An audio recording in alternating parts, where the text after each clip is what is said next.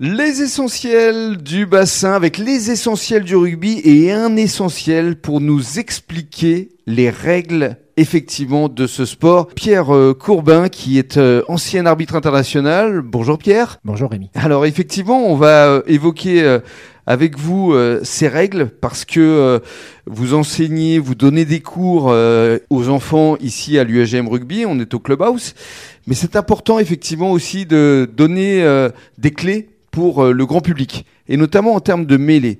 Parce que vis-à-vis des derniers matchs euh, avec l'UAGM Rugby ou avec d'autres clubs, on ne comprend pas pourquoi l'arbitre siffle avant même que la mêlée euh, soit faite. Bien sûr, Rémi. Alors déjà, fondamentalement parlant, ce qui est essentiel de diffuser comme information aux auditeurs, c'est que la règle du rugby est, construite autour de, trois principes fondamentaux. Il y a trois fondamentaux. Trois fondamentaux. Et toutes les règles vont se baser sur ces trois principes fondamentaux. La sécurité. La sécurité du joueur et des joueurs.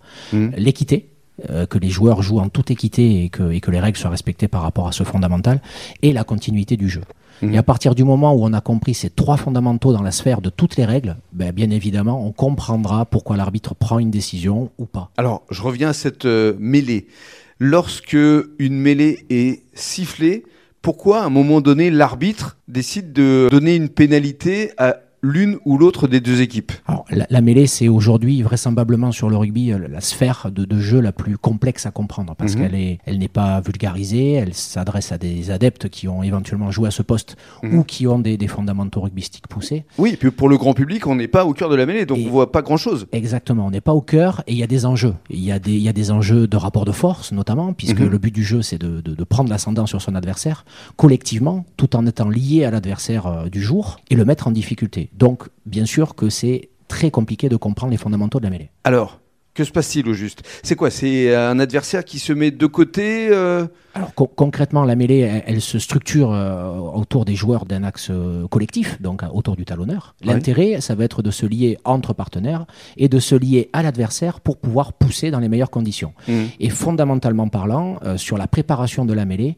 nous, en tant qu'arbitre, on est amené à observer certaines euh, postures des joueurs, puisque, on va pas se mentir, on est sur un rapport de force. Mm. Donc, l'intérêt, c'est éventuellement de ne pas subir le rapport de force. Donc, ça veut dire, comme je le disais, que si un joueur se met de côté, notamment un des piliers, droit notamment, par exemple, s'il se met de côté, euh, c'est pénalisable. Exactement. L'intérêt, c'est de pouvoir, nous, en tant qu'arbitre, observer dès les premiers fondamentaux de la mêlée quelles vont être les attitudes des joueurs pour mm. éventuellement ne pas subir. Mmh. Donc, bien sûr, on va pouvoir regarder, par exemple, le bassin.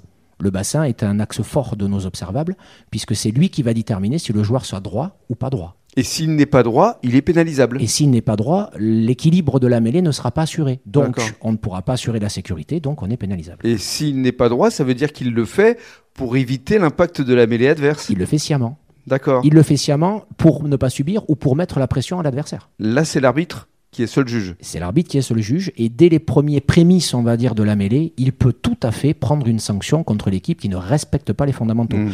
La mêlée ne commence pas qu'au moment où le ballon est introduit par le demi-mêlée. Elle commence dès le moment où l'arbitre vient faire la marque au sol, qui sera le point de départ de la création de l'édifice. Merci beaucoup Pierre, parce que grâce à vous, on apprend à mieux comprendre effectivement euh, les règles du rugby, d'où les essentiels du rugby sur la radio des essentiels du bassin. On se retrouvera la semaine prochaine.